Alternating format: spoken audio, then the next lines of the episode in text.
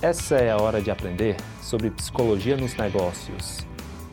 Eu sou o Alisson Soares e bem-vindo ao podcast Programa de Alto Impacto. Quando falamos de pesquisa de mercado, é fundamental a gente ter muito claro que a pesquisa ela tem que ter um objetivo específico e esse objetivo está muito atrelado aos critérios que você vai utilizar dentro da pesquisa.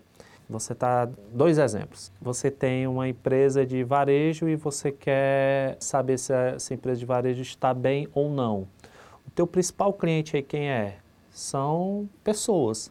Então, você tem que definir muito bem qual é o teu perfil de cliente ideal. Você tem que identificar qual é o teu público-alvo, que muitas vezes o pessoal não não tem isso com clareza. Qual é o sexo que ele tem, qual é a idade que ele tem, qual é a educação que ele tem. Então, tudo isso você tem que eleger exatamente para que você possa fazer uma pesquisa direcionada e identificar a quantidade de dinheiro disponível dessas pessoas para consumir o teu produto. Isso é como uma padaria, por exemplo, ela precisa saber a quantidade de pessoas que tem ao redor dela, dentro da área de influência dela, que estão dentro do perfil de consumo do produto dela. Agora, se você tem uma empresa, uma distribuidora, uma distribuidora de ração para pets, o teu público principal aí, no caso, aí serão pet shops. Você vai estar avaliando aí, na realidade, aonde é que esses pet shops estão, tamanho desses pet shops, se eles estão em boas regiões. Você vai estar avaliando se o potencial de compra que esses pet shops eles possuem, o ciclo de vendas desses pet shops. Então, para cada perfil de cliente que você trabalha, seja um perfil de cliente corporativo, seja um perfil de cliente final, você tem que eleger quais são os critérios que são mais relevantes para você estudar.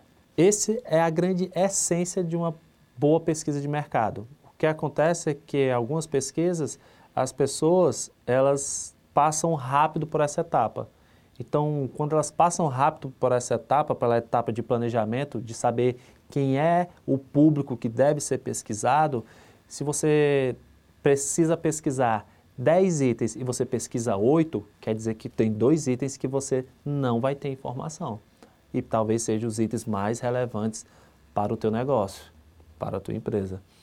Então, pesquisa de mercado, o primeiro item de tudo, o primeiro pilar. Entenda qual é o teu público-alvo e liste todos os critérios que você precisa avaliar. Depois que você faz isso, aí você vai começar a avaliar quais são os critérios que são mais relevantes.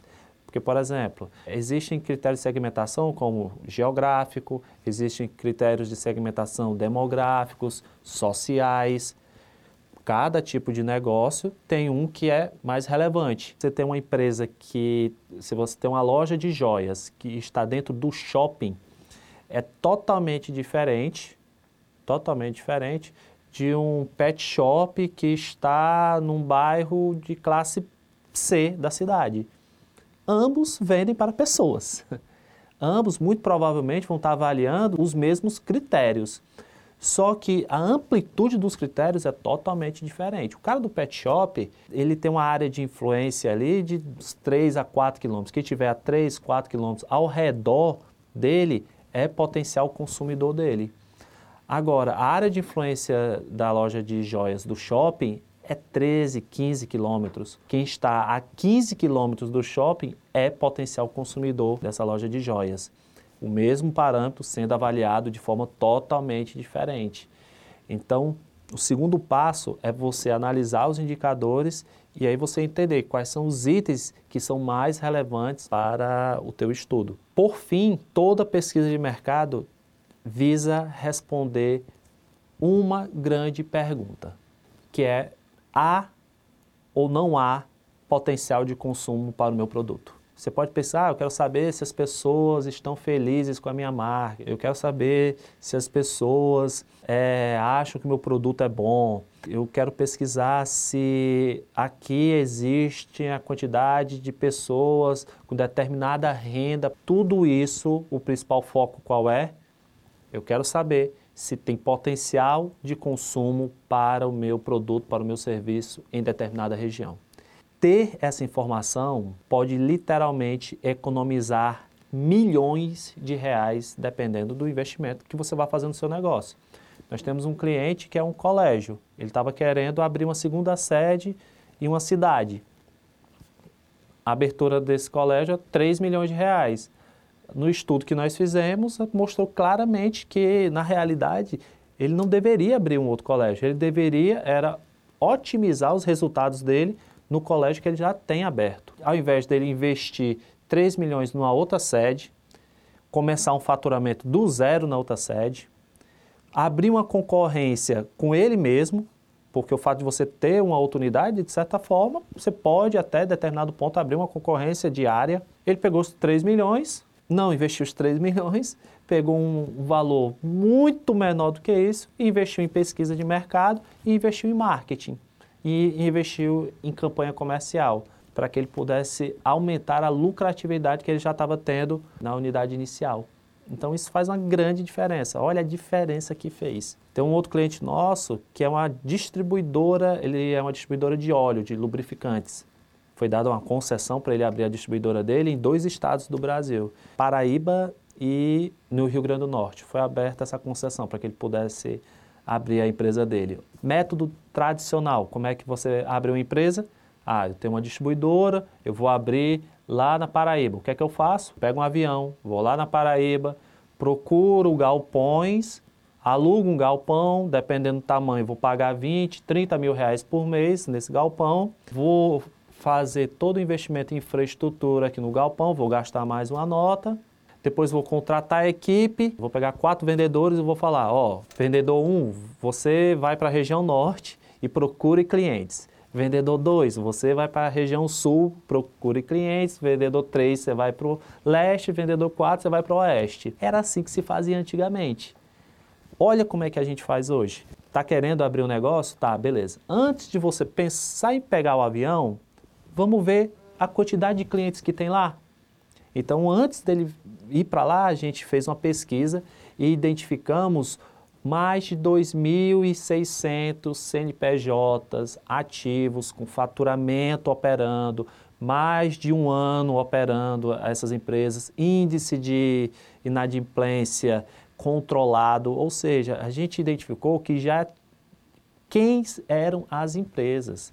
A gente identificou 2.700 CNPJs. A gente identificou aonde é que eles estão dentro do estado, se eles estão mais concentrados na região norte, se estão mais concentrados na região sul. Isso tudo é informação que o, o, empresário não precisou nem sair de dentro da casa dele, ou no caso, dentro da empresa, né? Traz essa informação através de uma pesquisa de mercado. Então, em vez dele fazer eh, todos esses investimentos, qual foi o investimento que foi feito? Primeiro investimento, contratou algumas pessoas para o televendas da empresa dele atual e começou a fazer o quê? Um pré-lançamento da empresa. Ao invés da gente imobilizar dinheiro, na realidade a gente, nós começamos a ganhar dinheiro. Por quê? porque a gente já começou a falar, ó, Paraíba, começou a ligar para esse CNPJ, se apresentando, falando que é uma empresa nova que está entrando no mercado, mandando para eles o portfólio de produtos e já levantando com eles o quê? Demanda, necessidades. Quando a empresa abriu lá, no primeiro mês já estava batendo faturamento que pagava todas as contas, sobrava resultado líquido, mudou totalmente o formato de fazer investimento e principalmente o tempo de retorno, né? A mesma coisa, sendo feito de uma forma diferente, que é o formato, um dos métodos que a gente trabalha hoje. É muito mais barato, muito mais inteligente você investir em pesquisa de mercado, é muito mais barato, muito mais inteligente você investir em estratégias que entendam do seu cliente. Essa é a nossa especialidade. Você acabou de ouvir mais um podcast do programa Isso é da Sua Conta, do canal do Money. Do Money, olhar sobre o comportamento humano relacionado à vida financeira.